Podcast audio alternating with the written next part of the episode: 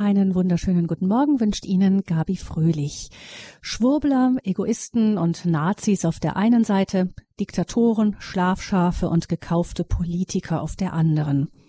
Allein die Nettigkeiten, mit denen wir im Zusammenhang mit Corona und den Pandemiemaßnahmen um uns werfen, zeigen, wie sehr die Fronten sich verhärtet haben. Über das Unverständnis rund um Entwicklungen, die ganzen Entwicklungen der letzten zwei Jahre, sind Freundschaften auseinandergegangen, reden Familien nicht mehr miteinander und sind sogar schon Ehen zerbrochen. Wie kommt es, dass gerade diese Diskussion uns so auseinandertreibt, dass es uns so schwer fällt, hier unterschiedliche Einschätzungen stehen zu lassen? Vor allem aber, wie können wir dahin kommen, dass unsere unterschiedlichen Ansichten nicht unsere kostbaren Beziehungen nachhaltig zerrütten? Darüber sprechen wir mit der Therapeutin für Logotherapie und liebevolle Zwiesprache Peggy Paquet. Sie ist uns zugeschaltet aus Germering bei München, wo sie eine eigene Praxis hat. Sie begleitet als Heilpraktikerin für Psychotherapie Einzelne und Paare und hat gerade jetzt in den letzten zwei Jahren ganz, ganz viel auch mit den großen Sorgen rund um Corona zu tun in ihren Gesprächen. Herzlich willkommen, Frau Paquet. Guten Morgen, Frau Fröhlich. Frau Paquet, Sie haben ja auch ähm, für unsere Hörer angeboten, eben über das Thema Ängste zu sprechen, auch außerhalb der Radiosendungen. Das ist schon alles ein Thema, das die Menschen sehr umtreibt, oder? Ja, im Moment äh, ist definitiv mehr Angst unterwegs. Es kommt sehr viel hoch. Und wir sehen ja, wirklich, äh, die Traumatherapeuten sehen Covid als ein kollektives Trauma, was ja sehr viel destabilisierende Kraft hat, wovon Sie ja einiges schon angesprochen haben. Um das zu verstehen, von einem kollektiven Trauma spricht man, wenn nicht nur das Leben einzelner Menschen betroffen ist, sondern alle Mitglieder einer Gesellschaft erschüttert sind. Und das sind wir ja in unterschiedlichster Weise. Und wie Sie sagten, Strukturen, die Menschen früher verbunden haben. Wir haben uns gegenseitig Unterstützung gewährleistet und was Stabilität geschaffen hatte, das ist jetzt beschädigt und manchmal sogar zerbrochen. Und was ich erlebe in der Praxis, dass manche Menschen wirklich sehr isoliert sind. Viele sind mit ihren Ängsten auch allein, weil die Partner, die Freunde das nicht verstehen oder anders sehen. Ja, wir kämpfen ja immer noch mit der Unberechenbarkeit der Situation, weil keiner weiß, wie es weitergeht, wie wird der nächste Herbst. Und das, das gibt ja jetzt nicht gerade ein Gefühl von Sicherheit und, und Menschen brauchen Sicherheit, Planbarkeit. Ne? Und was wir sehen, dass innerpsychische und gesellschaftliche Probleme, die so schon da waren oder schwelten unter der Oberfläche, dass die sich durch diese Pandemiesituation verstärkt haben. Also es gibt ja deutliche Zunahme an psychischen Symptomen, existenzielle Ängste, Depressionen, ganz besonders nochmal bei, bei Kindern und Jugendlichen. Und manche unerledigte und verdrängte Themen kommen durch die Corona-Situation wirklich so nach oben, dass sie sichtbar und spürbar werden. Also ungeheilte persönliche Traumata, da kommen wir noch drauf zu sprechen, Familientraumata, wo plötzlich Familiensysteme ins Wanken geraten und was auch mit hineinspielt in die gegenwärtige Situation auf der gesellschaftlichen Ebene sind, ist das ungeheilte Trauma aus dem Nationalsozialismus. Und was wie Menschen sich fühlen, ich erlebe Menschen orientierungslos, ohnmächtig, resigniert, ich sage auch immer wie erstarrt oder auch wütend in der Rebellion steckend. Und es gibt eigentlich niemanden, der durch diese Pandemiesituation nicht irgendwie mehr Stress empfindet. So ganz, ganz grundsätzlich. Und das eine ist, dass Ängste mehr hochkommen und das andere ist, dass Ängste nicht mehr gefühlt werden können, dass etwas in uns taub wird und, und abgestumpft. Also auch durch also, die ständige Wiederholung oder ja, genau. Seit also zwei Jahren einfach auf uns einprasselt. Man kann ja nicht ewig äh, genau und man sagt, diese Aufregung fühlen. Mehr, ähm, genau. Das ist wie so ein FI-Schalter in unserem Nervensystem. Also beim wie beim Strom, wenn es zu viel wird, schaltet es ab. Ja, das äh, vor allen Dingen, wenn dann persönliche Themen mit aktiviert werden, dann ja, das wissen wir auch bei schwierigen Lebenssituationen andererweitig. Wenn es zu viel wird, dann schaltet das Nervensystem so ab, indem es äh, wie taub wird. Ja, das erlebe ich ähm, auch, auch in der Praxisarbeit ganz stark. Genau, also manche sind äh, in so einer Art Überlebensmodus, das Nervensystem ist chronisch hochgefahren Und andere, wie gesagt, sind so, so taub und abgestumpft, wollen sich da um nichts mehr kümmern. Und andere sind in so einer inneren Aufruhr und Rebellion. Das ist ja auch, auch ein eigenes Thema. Und manche wechseln von einer Position zur anderen und was da passiert ist, dass die sich wie selbst verlieren. Ja, die, die spüren sich dann gar nicht mehr, wollen, wollen es allen irgendwie gerecht machen. Sie haben ja schon gesagt, dass viele Beziehungen angeknackst oder sogar zerbrochen sind. Und ich erlebe aber auch, dass manche Beziehungen sich vertiefen, wenn die Menschen zusammenstehen und sagen, wir gehen über, ähm, also wir halten uns an die Beziehung und nicht an die Meinung. Ja. Und wir haben aber ganz persönlich und aber auch als Gesellschaft vor Augen geführt bekommen, wie viel zerbrechlich ist. Also ja, die Welt ist viel zerbrechlicher, was wir immer für so stabil hielten. Und das macht in den Nervensystemen von vielen Menschen auch etwas. Also wir haben das ja nicht nur mit Corona, wir haben das auch aktuell mit der Corona-Krise und, und vielen weiteren Themen, ja. Das, das also die, nicht nur Corona, sondern auch die, die Krise jetzt im, in der Ukraine, meinen Sie, oder? Genau, Genau, mhm, also mhm. dass uns das auch vor Augen führt, dass hier Frieden zerbrechlich ist, ja, und der, oder hier der persönliche Frieden in der Familie. Und was auffällt, ist, dass es wenig Wissen gibt, wie wir miteinander und als Gesellschaft mit diesem kollektiven Stress umgehen können. Ja, da gibt es wenig Kompetenz und überhaupt eine große Rat und Hilflosigkeit nehme ich da wahr. Ja, und ein bisschen mit Humor gesagt, es gibt auch ein ganz neues Schlagwort, was ähm, wir uns so gegenseitig um die Ohren hauen. Das heißt, da gibt es eine Studie. Mhm. genau. Genau, jeder hat die Studie für seine für seine Position bei der Hand. Ja, genau. ähm, das heißt, ja, man versucht dann, das durch Wissenschaft zu belegen auch und nimmt nicht wahr, dass es auch die Wissenschaft sehr diffus ist, was das Thema angeht. Gucken, ähm, Sie haben eben immer wieder gesagt, Frau Paquet, dass ähm, dass da Ängste hochkommen. Das klingt für mich so, als wäre da schon vorher was gewesen, was eben durch die ganze Krisensituation jetzt erst so richtig aktiviert wird. Ist das richtig? Ja, so nehme ich es wahr. Also natürlich entstehen schon auch neue Ängste, aber es also jetzt als Traumatherapeutin blicken wir, als Traumatherapeuten blicken wir natürlich auch auf das, was dahinter liegt. Und es gibt ja dieses Wissen, dass zum Beispiel ein Schocktrauma Bindungstraumata mit aktiviert. Also wenn ich heute einen Unfall habe und mich dann destabil fühle, sind dann nicht selten ganz frühe Erfahrungen dabei, die also die Gefühle, die damit aktiviert werden. Und das ist bei dieser Corona-Situation genauso, dass alte Ängste, die wir irgendwie unten halten konnten, ähm, also die Angst, dass äh, jemand über mich bestimmt, dass ich nicht beschützt bin, dass die Welt nicht sicher ist, dass irgendwas Unvorhergesehenes eintreten könnte. Ähm, manche Menschen haben ja so und so so eine diffusen Ängste, aber dass das jetzt mehr im Nervensystem schwingt. Und das eine, was passiert, ist, dass es gern nach außen projiziert wird, die Ängste auf, auf andere Menschen, die Politiker, die Wissenschaftler, die, äh, die Andersdenkenden, die Nachbarn, die Familienmitglieder, dass wir unsere Ängste irgendwie los sind, dass wir da Feindbilder schaffen. Und das andere ist, dass Menschen einfach sich nicht mehr stabil fühlen und nicht mehr entspannen können dadurch. Also das ist etwas, was ich sehr viel erlebe. Und kommen wir gleich zum aktuell beliebtesten Thema des Impfen, wenn es um diese alten Ängste geht. Ähm, den wenigsten von uns ist bewusst, dass die Entscheidung für oder gegen das Impfen von unseren frühen Prägungen mitbestimmt wird.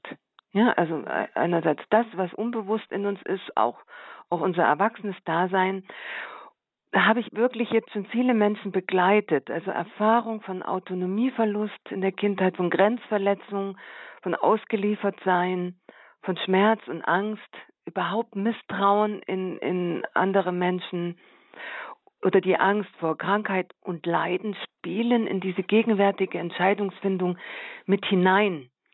Also ein Beispiel, also unterstrichen, es spielt mit hinein. Ja, es ist genau. nicht so, dass Sie jetzt die Aussage sagen, ähm, alle, die irgendwie vielleicht eine Schwierigkeit mit einer neuen Art von Impfung haben, ähm, haben das deshalb, weil sie irgendwelche frühkindlichen Traumata haben, sondern Nein, nicht deshalb. Ähm, die mhm. es spielt mit hinein und vor allen Dingen, wenn wir stark emotional dabei sind, wenn uns das umtreibt, dann müssen wir mal schauen, was ist das, was uns umtreibt.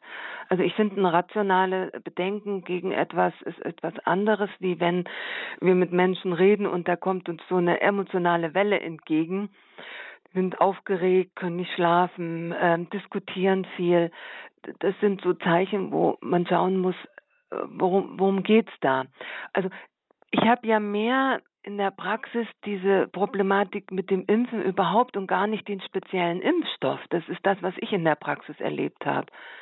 Also ich habe da weniger die Diskussion um den einen Impfstoff, sondern sich überhaupt impfen zu lassen. Das ist meine persönliche Erfahrung in meinem begrenzten Ausschnitt.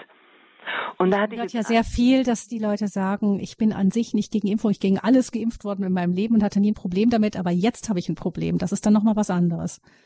Genau, und trotzdem können wir schauen. Also es ist egal, mit welchem Thema wir ein Problem haben, bei mir jedenfalls. Ich schaue, wie geht's uns damit? Was ist das, was mich umtreibt?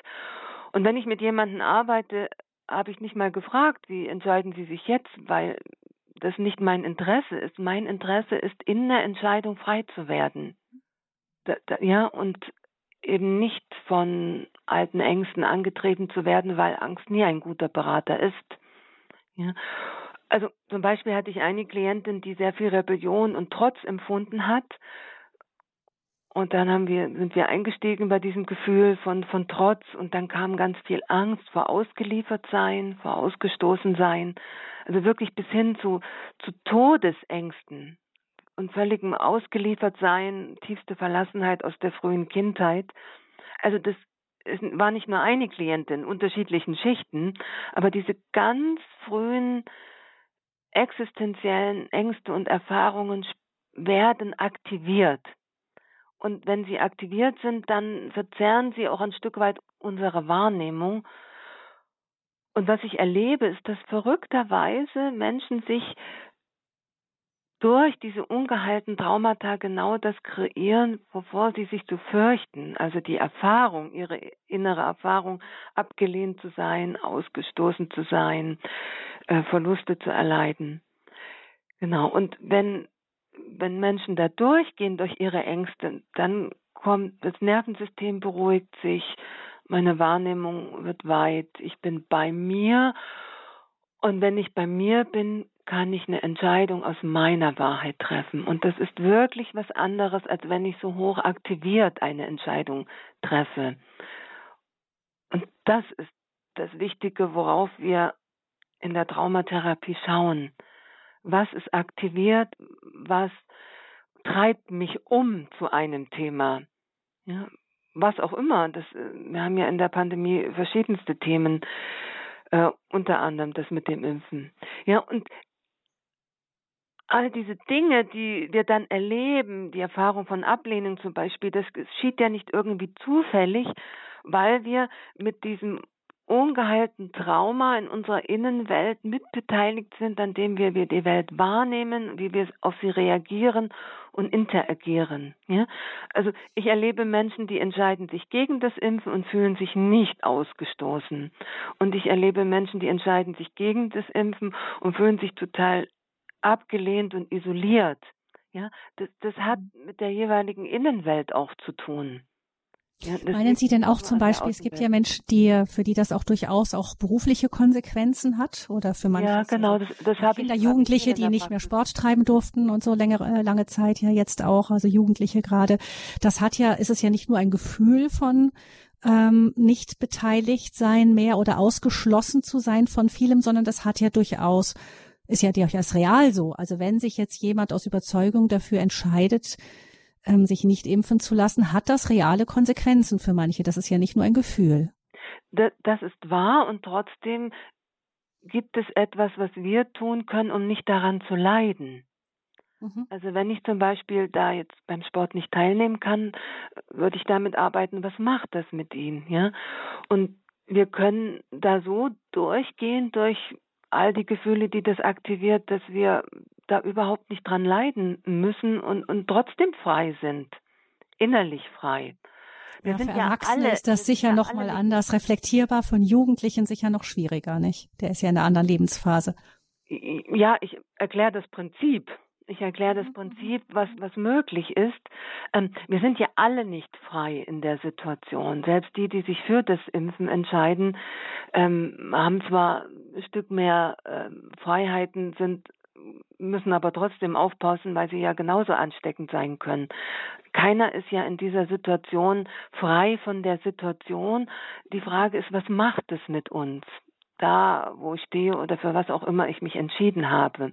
Und da ist einfach ganz viel aktiviert. Und ich habe auch, auch Menschen gehabt, die total wütend waren auf die, die nicht geimpft sind, weil sie das Gefühl hatten, die nehmen mir jetzt meine Freiheit. Gab es ja auch mal eine Phase.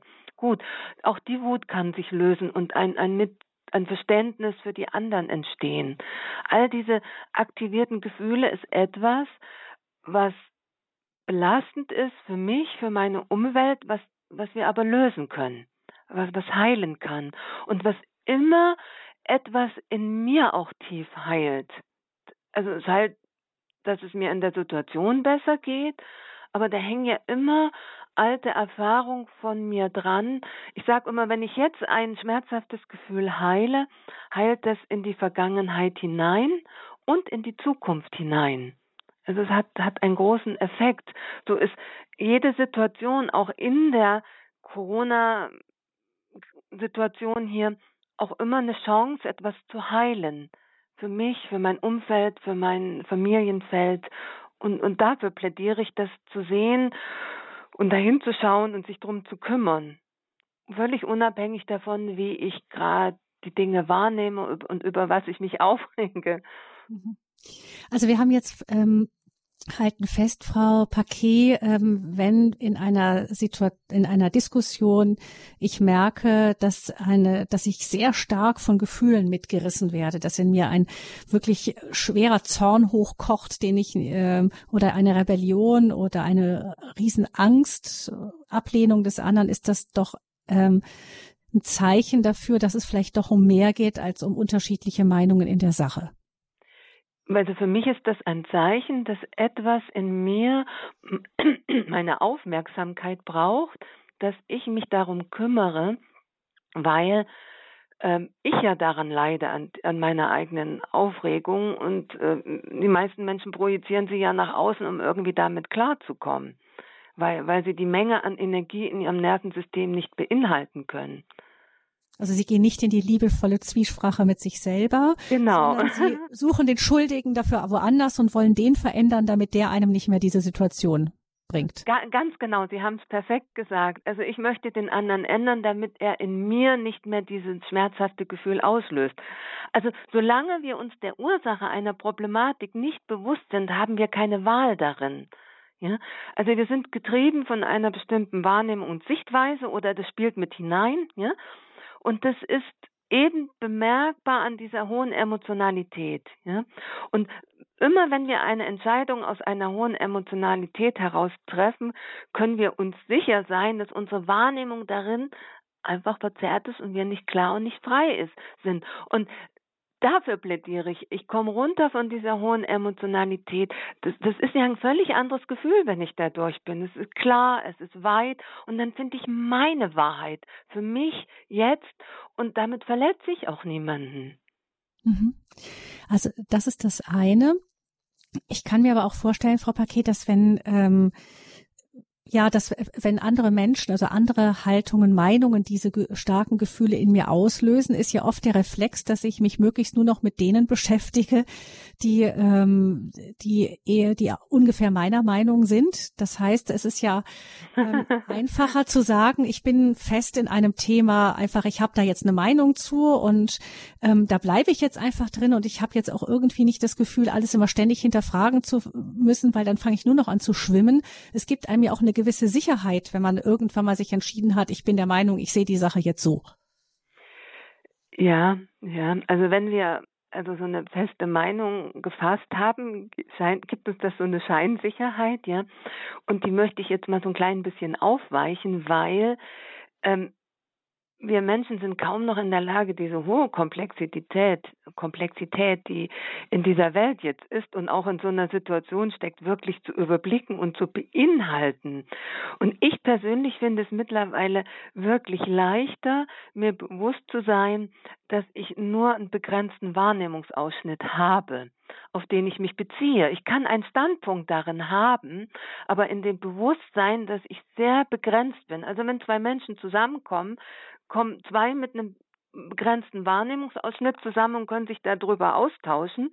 Aber wenn beide glauben, dass sie die absolute Wahrheit haben und das überblicken, ich würde wirklich sagen, das ist eine ungesunde Hybris, weil das gar nicht mehr möglich ist. Und das trägt zur Trennung bei, zur Trennung voneinander. Ja, also ich plädiere dafür, uns bewusst zu sein, dass unserer Meinung nicht die absolute Wahrheit ist, ja, dass wir nur eine sehr begrenzte Perspektive haben und das macht macht es nicht unsicherer, es macht es freier und da drin darf ich einen Standpunkt haben, auf den ich mich beziehen kann und sage, heute sehe ich die Welt so, heute sehe ich die Situation so und ich bin offen, es morgen ein Stück anders zu sehen. Und das gibt uns eine Freiheit darin für uns selbst in unserer Entwicklung und aber auch im Austausch mit anderen. Ja? Und ähm, ja, äh, ich möchte auch sagen, also ich persönlich sehe, dass diese Situation eine unlösbare Situation beinhaltet, wie auch immer entschieden wurde und wird. Es wird eine Seite geben, für die das nicht gut ist, weil äh, es wird eher, also es wurde entschieden, dass halt mehr auf die Gesundheit geschaut wird, dass äh, weniger Menschen erkranken. Dann hat die Wirtschaft gelitten, dann wird gesagt, okay, wir machen mehr auf, dass die Wirtschaft nicht leidet. Dann äh, heißt es wieder, ja, hier wird nicht auf die Gesundheit geschaut. Also das entsteht dadurch, dass es eine unlösbare Situation ist. Ja, die, die ist nicht zu aller Seiten Zufriedenheit lösbar. Und persönlich sage, ich möchte nicht in einer Entscheidersituation sein, in so einer unlösbaren Situation. Und, und das auch, auch zu sehen und beinhalten zu können, ehe man sich aufregt, sage ich mal so. Mhm. Mhm. Es ist ja so, dass die Medien diese Tendenz ja oft noch so, wie sie gemacht sind, auch verstärken. Also es gibt ja Manche schauen ähm, nur bestimmte Fernsehsendungen vielleicht und äh, werden da immer wieder mit der gleichen Einschätzung konfrontiert und andere sagen, ins offizielle Fernsehen gucke ich gar nicht mehr rein. Ich verlasse mich da auf die Chats, da wird mir die wahre Wahrheit gesagt. Und es ist auch so, dass wenn man jetzt zum Beispiel auf eine Google-Suche geht oder so, nicht, dann schlägt einem äh, das System ja schon immer wieder das vor, was einen schon früher interessiert hat. Das heißt, die ganze Art Entwicklung ja. der Medien ähm, bedeuten ja äh, oder führt ja auch dazu, dass wir uns mehr und mehr eben in solchen Blasen auch bewegen können. Also wenn ich mich schon umfassend informieren möchte und das behaupte, dann muss ich mich da schon überall informieren und das ist anstrengend. Also das und das Problem ist, das findet ja ganz viel im Kopf statt. Dieses Informieren ist etwas, ich sage, eine mentale Bewegung, die in meinem Kopf stattfindet. Und, und ich plädiere dafür, immer wieder mit einzubeziehen, wie geht es mir damit? Was macht das mit mir? Was löst es in mir aus? Nur auf dieser Ebene von meiner psychischen und körperlichen Situation meines Nervensystems kann ich mich da wirklich weiter bewegen. In, in unseren Köpfen, das ist wie eine Bewegung, wie ein Hubschrauber, der über uns kreist und nie landen kann, sich noch mit mehr Informationen belädt, die wir gar nicht mehr verarbeiten können. Ja, und es immer mal wieder zu erden. Ich, ich hier in meinem Körper, ich Mensch, was macht das mit mir? Ja, ist da Spannung, ist da Schmerz, ist da Hilflosigkeit, ist da Wut? Ja, das sind die Dinge, die die antreibende Kraft haben. Und das erlebe ich, dass Menschen zusammenkommen und da gibt es so einen mentalen Austausch über, über Informationen, wo, wo die sich gar nicht mehr begegnen als Mensch, wo die sich überhaupt nicht mehr spüren. Ja. Mhm. Wenn Angst uns voneinander trennt, Das ist unser Thema hier in der Lebenshilfesendung bei Radio Horeb. Wir sprechen mit der Therapeutin Peggy Paquet. Sie ist ähm, ganz besonders ausgebildet in, in liebevoller Zwiesprache, auch in Traumatherapie. Ähm, und wir sprechen mit ihr darüber, wie wir trotz unterschiedlicher Ansichten miteinander verbunden bleiben können. Wir haben jetzt in einem ersten Teil der Sendung vor allem mal die Problematik aufgezeigt ähm, wie was trennt uns voneinander. Wir haben gehört, es sind oft tiefsitzende Ängste, die ähm, aktiviert werden durch eine Situation, die uns alle im, im hochgradigen Stress gebracht hat. Und wir wollen gleich hier in der Lebenshilfe mit Frau Paquet noch weiterschauen, wie kann es denn gelingen, dass wir da wieder Brücken schlagen können und miteinander verbunden bleiben können, auch wenn der andere eine Ansicht vertritt, die ich nicht gar nicht wirklich nachvollziehen kann.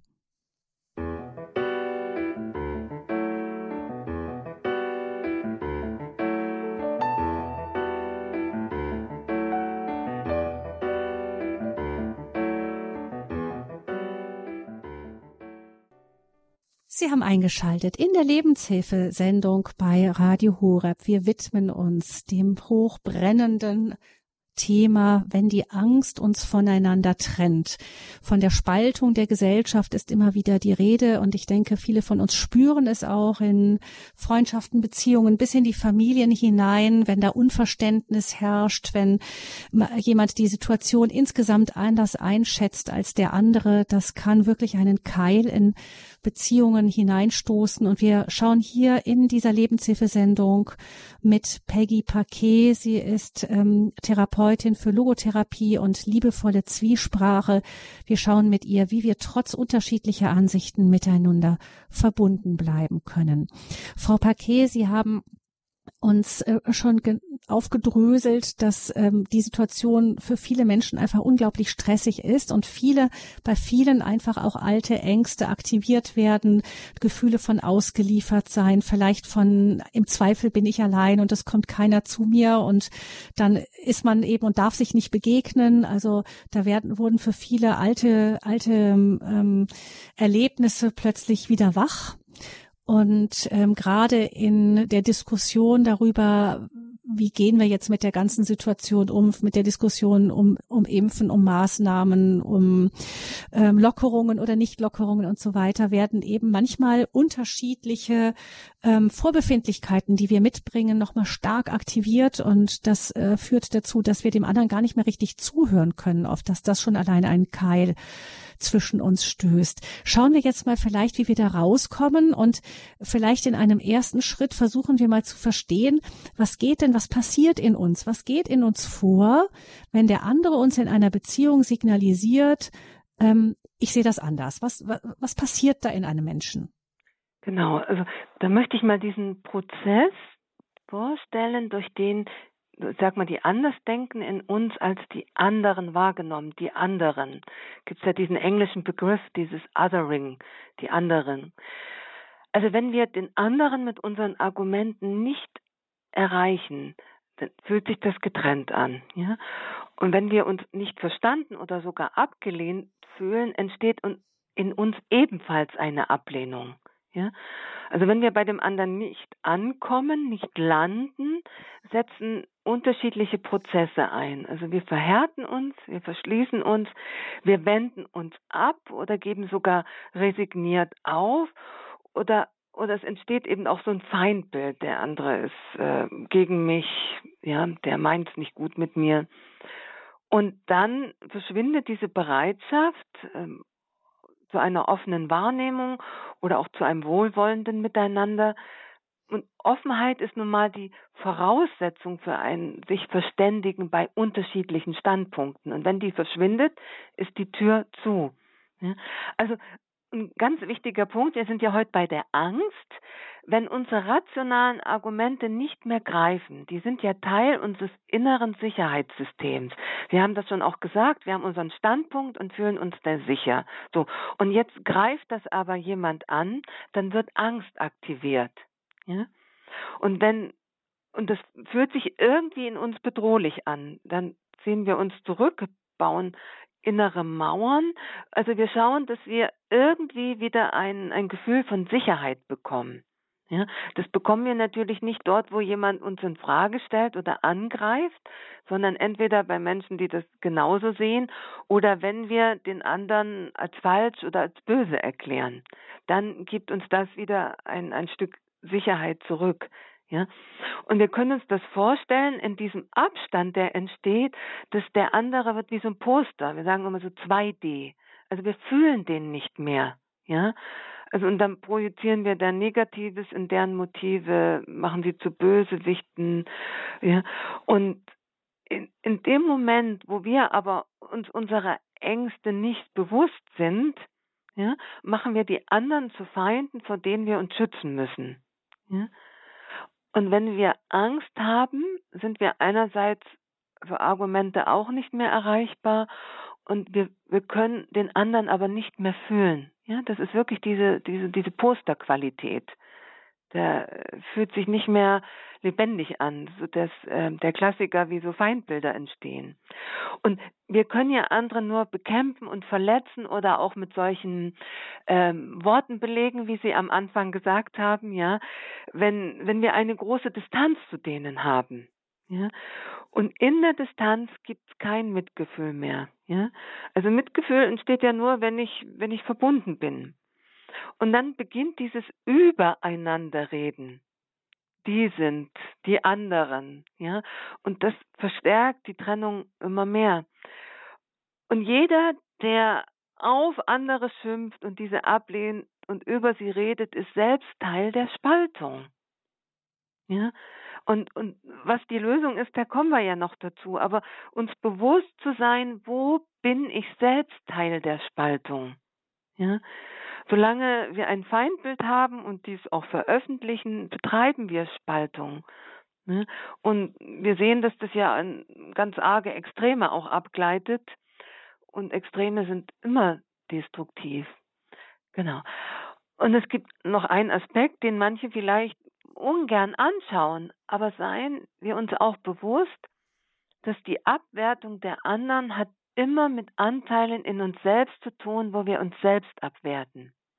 Also wenn wir gut zu uns stehen mit einem guten Selbstwertgefühl, da gibt es keine Abwertung der anderen. Ja, da gibt es eine Meinung, einen Standpunkt, ja. Genau. Und ein, ein wichtiger Punkt, was dazu gehört noch bei diesem Othering ist, was passiert, wenn wir uns gegenseitig sagen, das ist doch Blödsinn, wie du das siehst, was du sagst. Also da wird sehr viel Beschämung ausgelöst, auf allen Seiten gerade, Schlafschaf, Querdenker, was auch immer. Mhm. Da wird sehr viel Beschämung ausgelöst und, und Scham ist etwas, was keiner gerne fühlt, ja. Und das macht viele Menschen aggressiv. Also diese Mischung aus Scham und Angst generiert letztendlich recht viel Wut und Trennung und Feinde und Gegner. Mhm. Also das heißt, ähm, Abwertung, wenn, wenn der andere eben abwertend, wenn ich den anderen abwertend behandle, dann bin ich immer Teil der Spaltung und ähm, das das muss nicht sein. Ich kann auch anderer Meinung sein als der andere und das eben nicht so machen. Ganz genau. Da, da würde ich gerne später noch aufkommen, genau. Mhm, genau. Vielleicht noch, ähm, wir haben jetzt eben gesagt, starke Gefühle verzerren unsere Wahrnehmung. Das gilt dann auch in so einem, in so einem Streitgespräch, nicht? Dass wenn, wenn, wenn ich da jetzt sehr starke Gefühle damit der ganzen Geschichte verbinde, ähm, dann, dann ist auch ein, ein Streitgespräch äh, fast dazu verdammt unerfreulich zu laufen. Äh, definitiv. Also immer, wenn ich stark emotional bin, je nachdem, wie stark das ist, kann man sich vorstellen, wie Scheuklappen, die dann zugehen. Ja, wir kennen das ja. Also wir ärgern uns ein bisschen über jemanden, sagen, oh, der ist ein bisschen doof. Und dann ärgern wir uns stärker über jemanden und finden den unmöglich. Und wenn wir uns noch stärker ärgern oder wütend werden auf eine Person, dann empfinden wir die als Feind. Und wenn der Ärger nachlässt, denken wir auch, so schlimm ist die Person jetzt auch nicht, ja. Also das hängt wirklich mit der Stärke der Emotionalität zusammen, ja. Also, und wir haben ja heute auch dieses, wenn die Angst uns trennt, ja. Also, Mhm. Diese Angst, die hier hochkocht, wir haben entweder Angst vor Ansteckung, wir haben Angst, eingesperrt zu werden, also vor Freiheitsverlust, wir haben Angst, dass unsere exist existenziellen Grundlagen verlieren, ähm, wir haben Angst vor der Ungewissheit der Situation, ja. Und dann kommt kommen jede Menge andere Gefühle dazu, Hilflosigkeit, Zorn, Einsamkeit. Und was wir wirklich viel haben, ist, ist Fassungslosigkeit. Ja, ähm, wie andere sich verhalten, wie bestimmte Entscheidungen laufen. Also ich persönlich habe viel das Gefühl von Fassungslosigkeit durchlaufen. Ja? Und Fassungslosigkeit ist auch ein Gefühl, in dem man so, so erstarrt stecken bleiben kann. Ja? Und wir haben viele Gefühle durchgestanden, weggepackt. Wir haben viel darüber gesprochen aber wir haben die nicht durchgeführt. Und das ist das, was so als Stress in unserem Nervensystem dann stecken bleibt, ja. Und wenn wir in einer bestimmten Gefühlsqualität stecken bleiben, ja, dann dann, dann, dann versuchen wir damit irgendwie auch klarzukommen. Also ich, ich erlebe das, wenn ich mit manchen Menschen spreche, wenn die zum Beispiel in der Wut stecken bleiben und die erzählen, das kommt mir wie eine Wand entgegen, ja, wo man wirklich zurückweicht, wo einem, einem die Luft wegbleibt, weil äh, die Menschen so versuchen, irgendwie mit ihrer Emotion klarzukommen, weil sie sie nicht regulieren können, ja. Und wenn zwei so zusammentreffen mit so einer hohen Emotionalität, dann können sie sich ja, mm, sehen wir ja auch, was da passiert, dass ähm, eben Spaltung, Trennung, Beziehungen zerbrechen. Genau. Und mhm. ich plädiere immer wieder dafür, wenn wir jetzt gerade so emotional sind, hängt immer vergangene Erfahrungen dran. Ich, ich erlebe es einfach in der Praxisarbeit jeden Tag. Die Erfahrung von früher schon sehr stark ausgeliefert zu sein, alleingelassen worden zu sein. Es, es spielt mit rein, also es verstärkt die Emotion und manchmal auf, auf, auf eine sehr intensive Art und Weise, ja. Und deshalb immer wieder ähm, eben sich hinzuwenden, wie geht's mir damit, ja? Also, wenn der wir Angst wirklich dem der der eigentlichen Angst zu widmen, auch dahin zu hören, zu fragen, was sagt mir das? Nicht sie verdrängen, sondern eben hinein. Sie sagen immer durchgehen. Vielleicht können Sie kurz erklären, was Sie mit durchgehen meinen. Ja, oder oder durchlaufen lassen. Also auch die Angst, ja, oder auch die Wut. Das ist eine bestimmte stoffliche Energie in unserem Nervensystem, die gerade aktiviert worden ist. Und wenn wir uns kontrahieren und wenn wir ganz viel denken, dann also sozusagen bleibt die stecken in unserem Nervensystem und zirkuliert die ganze Zeit und erzählt uns äh, irgendetwas, ja. Und dieses Durchlaufen lassen ist wirklich, dass wir offen werden, dass wir das willkommen heißen, dass wir uns da wirklich durchatmen und dann kann so eine Emotion sich einfach wieder lösen. Und das Spannende ist, dass unsere Wahrnehmung hinterher oft sehr anders ist, viel entspannter, dass wir mit Dingen umgehen können, die wir nicht ändern können, aber wir, wir müssen nicht mehr daran leiden. Ja. Noch so eine Angst, die vielleicht oder ein Gefühl, das starkes ist, der Kontrollverlust. Es gibt sehr, sehr viele, glaube ich, die ganz, ganz viele Nachrichten angucken und nochmal die nächste Nachricht und nochmal die nächste Studie und nochmal die nächste, ähm, der nächsten Bericht von, keine Ahnung, aus Kanada, aus Australien, aus, ich weiß nicht was, man, man guckt das alles nach, vielleicht auch aus dem Wunsch heraus, irgendwie über viel Wissen wieder die Kontrolle zu erlangen. Korrekt, so ist es. Was ist das Gefühl dahinter, ausgeliefert sein oder Ohnmacht, ja? Also wenn wir heute diese starke Erfahrung von Ohnmacht haben, ja, wenn, wenn die so ist, dass die uns permanent antreibt und wir da eben nicht wieder rauskommen. Also, dass ich mal kurzzeitig Ohnmacht erfahre, ist was anderes, als wenn das die ganze Zeit mitschwingt, ja? Das meine ich. Wenn, wenn ich da gar nicht wieder rauskomme. Genau. Also, dann müssen wir wirklich schauen. Also dann ist in der Regel so, dass ein junger Anteil von uns erlebt hat, hilflos und ohnmächtig zu sein, dass er nichts tun konnte und dass das sozusagen mit aktiviert wird in der gegenwärtigen Situation. Ja, weil das Spannende ist, der Erwachsene in uns oder die Erwachsene, die kann mit Situationen umgehen, wo sie nichts ändern kann, die kann das das, was uns so umtreibt, sind die jungen Anteile in uns. Und da kommen wir hin, wenn wir uns da durchfühlen. Ja, in, in Ruhe, das, das heißt nicht, dass es wunderbar ist, aber es ist freier und friedlicher, gelassener. Das ist die Möglichkeit, die wir darin haben. Und wir haben junge Anteile nach Hause geholt.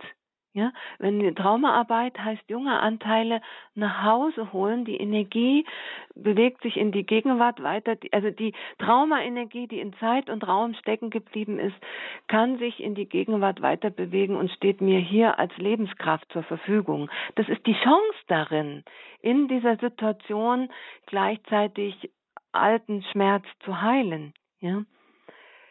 Genau, also es ist ein Aufruf des Lebens an uns, uns endlich darum zu kümmern und nicht in Rationalisierung, in, in Ablenkung oder was auch immer für Abwehrmechanismen zu gehen. Ja? Und wenn die Angst heilt, fühlt sich die Welt ein gutes Stück anders an. Also, also, Sie sagen, nicht nach außen aktiv werden. Ich verstehe es, glaube ich, schon richtig, dass Sie nicht sagen, man soll einfach nichts tun, sondern jede Sache immer Erst mit sich selbst beschäftigen. Und dann gucken, was zu tun ist. Mhm.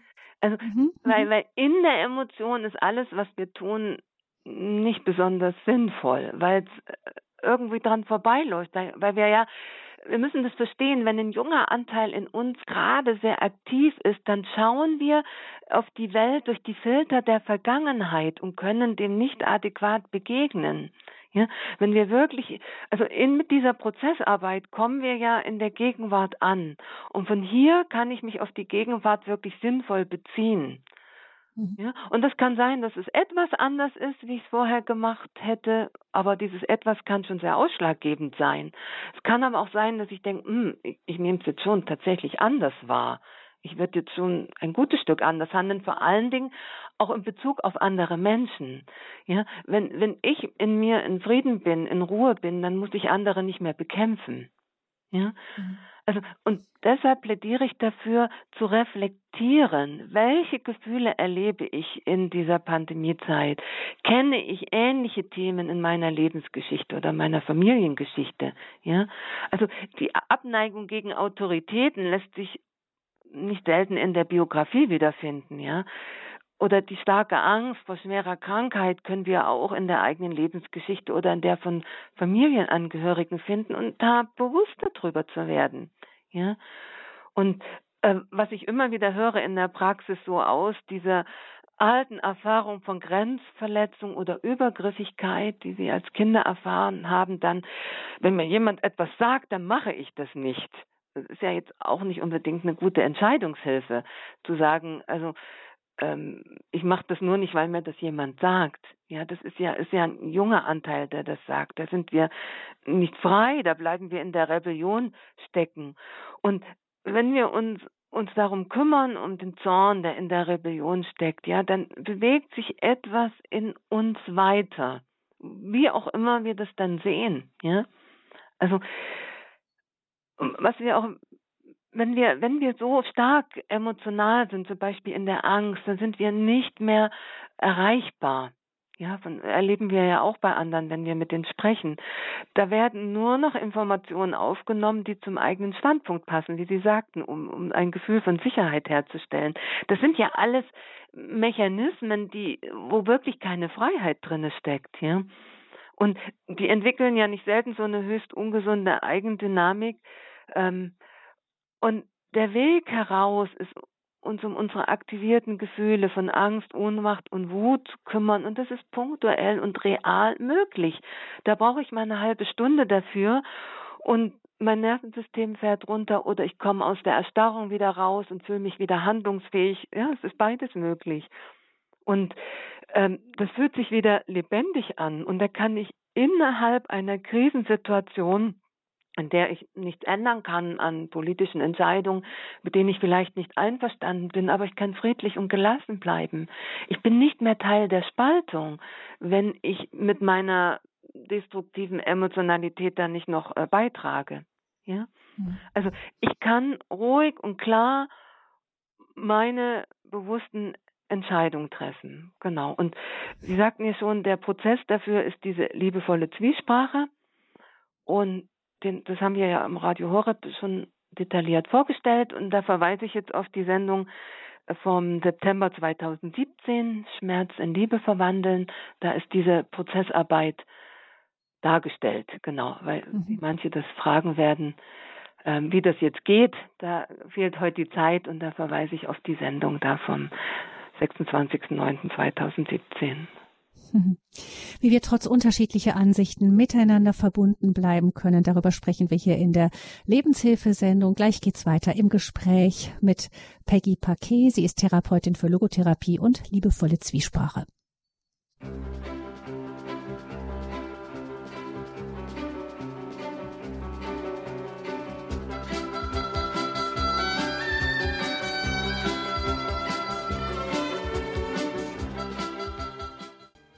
Angst hat das Potenzial, uns auseinanderzutreiben. Das spüren wir jetzt in der ganzen Krisensituation, die uns seit zwei Jahren im Griff hat.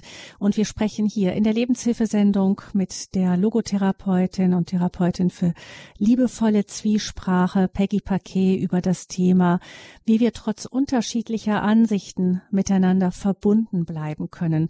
Also das ähm, trennende ähm, Potenzial von Angst, von Ängsten, von dem haben wir jetzt schon viel gehört. Frau Paquet, vielleicht nochmal, ähm, um es nochmal klar herauszustellen, die, die Stresssituation, in der wir alle leben, seit zwei Jahren hat alte Ängste nach oben gespült, aber sie hat auch wieder neue Ängste auch produziert. Es gibt ja Menschen, die wirklich ganz, ganz schwierige Situationen durchlaufen haben auf die eine oder andere Weise. Das prägt einen natürlich auch.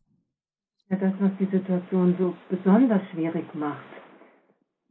Äh, das ist ja das, was die Situation so besonders schwierig macht, dass wir eine Situation haben, die wirklich neues Trauma, sage ich mal, kreiert, ja, durch Menschen. Ähm, wir haben ja gerade darüber gesprochen, wo äh, man die Eltern nicht begleiten konnte in den Tod im Pflegeheim oder im Krankenhaus, was sehr traumatisch für die Angehörigen sein kann durch Existenzverluste. Ähm, und wir haben gleichzeitig, dass es alte Traumata hochspült. Also das beides zusammen äh, erzeugt einfach ein hohes Stresspotenzial. Mhm. Das ist das eine. Jetzt schauen wir mal, wir sehen der andere, der ähm, berührt da vielleicht eben die Stellen, in denen wir eh schon sehr verletzlich sind, auch vielleicht durch das, was wir erlebt haben in der letzten Zeit. Und ähm, jetzt ist die Frage, wir haben gehört von Ihnen, es ist wichtig, dass wir uns den starken Gefühlen, die mit dem Thema, mit den verschiedenen Themen rund um Corona verbunden sind, genau. und, gut ist, sich zu widmen. Möchte ich nochmal sagen, weil wir jetzt gerade da waren, eben mit den Gefühlen,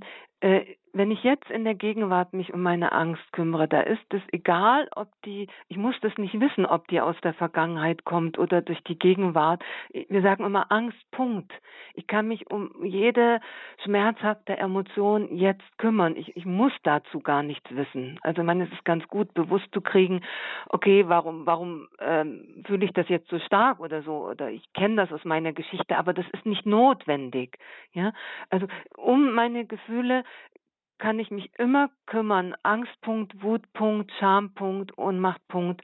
Ohne Punkt heißt, ich muss keine Geschichte dazu wissen. Ich kann jetzt da ganz fürsorglich mit mir sein und durchgehen, bis, bis ich mich da wieder freier und entlasteter fühle. Unabhängig mhm. davon, ob das jetzt durch die Corona-Situation neu entstanden ist oder was Altes noch in mir mit ausgelöst wurde. Mhm. Ähm, und das heißt, wenn ich da durchgegangen bin, dann kann ich mich auch dem anderen wieder widmen. Bin ich definitiv offener. Wenn wir emotional sind, dann kreisen wir ja auch, auch um uns selbst. Wir sind ja bemüht, irgendwie mit unserer Emotion fertig zu werden. Das kennen wir ja alle. Wir sind vielleicht in einem Gespräch und, und sind äh, stark emotional und, und ringen darum, uns irgendwie zu regulieren, dann können wir den anderen äh, schlecht zuhören. Wir können den nicht wirklich wahrnehmen. Also halbwegs gut in uns zu ruhen oder so gut wie möglich und, und mit einem ruhigen Nervensystem ist ja überhaupt die beste Voraussetzung, um, um dem anderen zuhören zu können, für ihn da zu sein.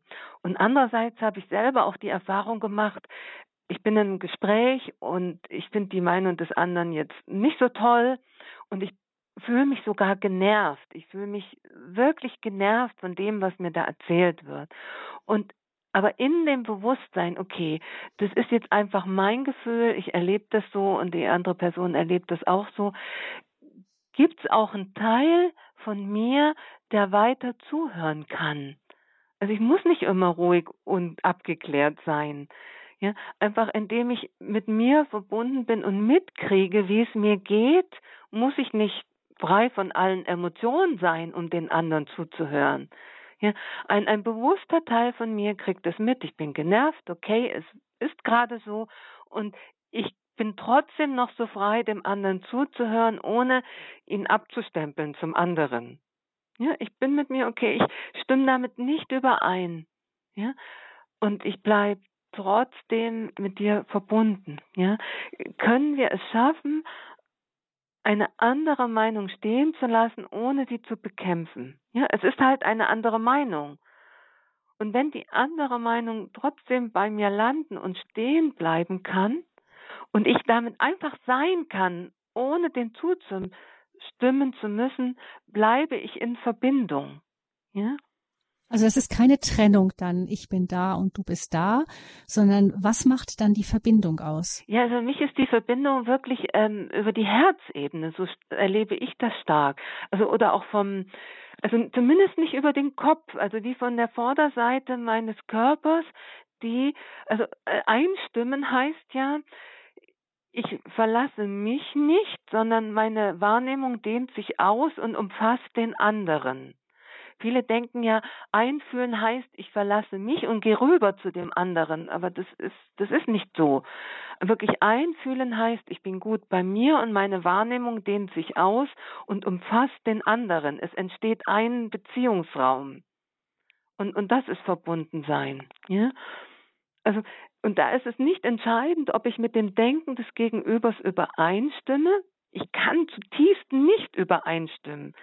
Ja, die Frage ist, kann ich verbunden bleiben oder gehe ich auf Distanz und Ablehnung? Ja, also verbunden bleiben heißt, ich, ich nehme den anderen als Menschen wahr. Ja, wir tauschen uns aus über unsere Gedanken, aber, aber ja, wir teilen ja trotzdem noch viele Werte. Ja, auf welche Werte können, können wir uns, uns einigen? Und da gibt es mit Sicherheit noch viele, ja. Und was was ich kann, ist einfach zuzuhören. Ich wiederhole, auch wenn ich nicht übereinstimme. Ja? Und in der menschlichen Begegnung geht es ja nicht um Fakten, sondern um das emotionale Miteinander. Nicht was wir besprechen, sondern wie wir es besprechen, ist das Entscheidende dahinter. Und gibt es da einen grundsätzlichen Respekt vor der Andersartigkeit des anderen? Und das ist nicht leicht, aber es ist so erfüllend, das zu erforschen. Also ich möchte es heute wirklich so mitgeben, das zu erforschen. Das muss ja auch nicht immer perfekt gelingen. Aber wir sind so unterschiedliche Wesen. Jeder bringt seine persönliche Geschichte mit, seine ganze Familiengeschichte. Wir kommen vielleicht aus unterschiedlichen Kulturen. Wir bringen noch unterschiedliche kulturelle Geschichten mit inklusive der Traumata, die da dranhängen, aber auch inklusive der Ressourcen, die jeder mitbringt aus seiner Familienlinie, aus seiner, aus seiner Kultur. Und es ist ja auch was, ähm, etwas, was uns neugierig machen kann, so, ja. Und, ja, und es geht letztendlich nicht darum, welche Meinung richtig ist, sondern fühle ich mich abgetrennt oder fühle ich mich noch mit dir verbunden, ja? Was uns auch hilft, uns zu verbinden, ist, uns zu fragen, wenn der andere jetzt vielleicht sehr emotional wird, der eine plädiert vielleicht dafür, nein, wir können ja nicht alles öffnen, die Krankheit ist zu gefährlich, ja, also hat ja aus seiner Erfahrung heraus, der andere sagt, das geht nicht mehr, ich muss jetzt irgendwie mal wieder leben können, ich möchte, dass mehr Öffnungen sind, zum Beispiel so eine Diskussion, mhm. ja. Und ähm, das mag ja bei dem einen und anderen Ängste auslösen. Bei dem einen löst es Angst vor Ansteckung aus, bei dem anderen vor eingesperrt sein. Und kann ich die Not des anderen spüren? Kann ich ein, ein Gefühl dafür entwickeln, ohne dass ich dem zustimmen muss? Aber ich kann es fühlen und da gibt es dann kein Feind mehr, weil Mitgefühl ist eine der zwischenmenschlich heilsamsten Kräfte. Also ich habe Mitgefühl für mich, zum Beispiel für meine Angst vor Ansteckung, und ich habe Mitgefühl für dich, vor deiner Angst vor Freiheitsverlust. Und da sind wir verbunden darin. Und, mhm. und, sind in dieser Situation, die ja, ne, ja wirklich nicht einfach ist. Ja, also, also der andere darf mit seinen Erfahrungen und Gefühlen einfach sein. Genau, und, und ich hoffentlich auch, darf mit meinen Gefühlen und Aber Sie haben ja schon gesagt, Frau Paket, dass manchmal von dem anderen einem so, Sie haben das so ausgedrückt, wie so, so eine Wand an, an, an, an Zorn und Wut entgegenschlägt und man da regelrecht instinktiv zurückweicht. Wie geht man denn damit um, wenn jemand anderes so hochgradig emotional, der hat ja vielleicht nicht diesen ganzen Weg gemacht und dann vor einem steht und man also im Grunde so mit dieser, mit dieser ganzen Wand an, an Gefühlen konfrontiert wird? Also das eine ist, das Argumente hier, also gegen zu argumentieren, ähm, so überhaupt nichts bringt. Also das eine ist, dass man mal selber für sich sorgt, wie geht's mir damit? Ja, das kann kann sehr unangenehm sein, wenn die Wand ist und dass in dem Moment vielleicht auch nicht unbedingt ein Gespräch möglich ist, ja. Aber ich muss den anderen nicht wegstoßen, ja. Ich kann ich kann transparent sagen, es ist mir zu viel. Das ist auch okay. Da kann sich der andere drauf beziehen. Wenn ich sage, das ist mir gerade zu viel, greife ich den anderen nicht an. Ja, wenn ich sage, du bist mir hier irgendwie zu furchtbar, dann haben wir ja schon wieder diese Beschämung da drin. Und das ist, ist nicht einfach, aber das ist möglich. Ich kann sagen, mir ist das gerade zu viel, ja, und ich würde gern mit dir sprechen, wenn, wenn du ruhiger bist. Ja, ist eine transparente Aussage, wo der andere nicht beschämt wird, aber sich auf mich beziehen kann. Ja. Mhm. Und ähm, und dennoch kann ich die Not des anderen wahrnehmen. Und wie gesagt, in so einer hochemotionalen Situation sind Gespräche jetzt nicht sinnvoll, weil der andere ja nicht erreichbar ist. Und wir haben ja auch bemerkt, dass es ähm, in in der Argumentation über die Dinge kommen wir ja nicht weiter. Was ich empfehle, ist zu sagen, ja, wie geht's dir denn damit? Und ich erzähle dir, wie es mir geht.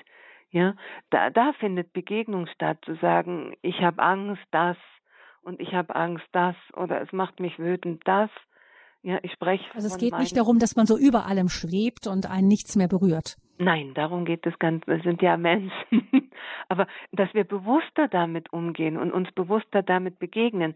Also wenn sich zwei treffen mit einer unterschiedlichen Meinung und die bombardieren sich mit Argumenten zu, wir kennen ja das, das Ergebnis. Frustration, ja.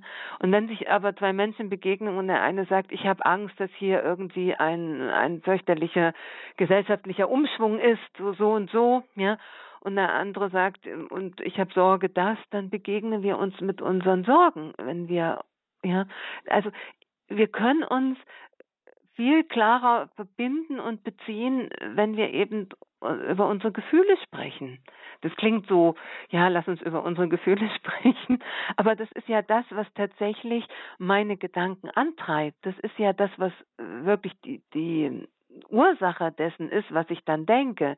Also da und auf der emotionalen Ebene findet dann wieder Begegnung statt. Und wir können auch einfach sagen, mir geht's gerade schlecht mit der Situation. Okay, ich, ich nehme dich wahr. Das ist ja dieses, ich nehme dich wahr in deinen Sorgen, in deinen Ängsten, ja. Und äh, da ist es möglich, wir, wir, wir können eine Entscheidung treffen, ja, bewusst unser Herz zu öffnen und zum Gegenüber hinzuspüren. Das ist etwas, wofür wir uns entscheiden können.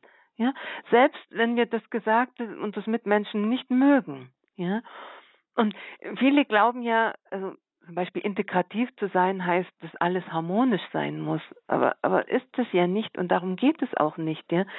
Integrativ zu sein heißt, verschiedene Standpunkte beinhalten zu können, ohne den eigenen verlassen zu müssen.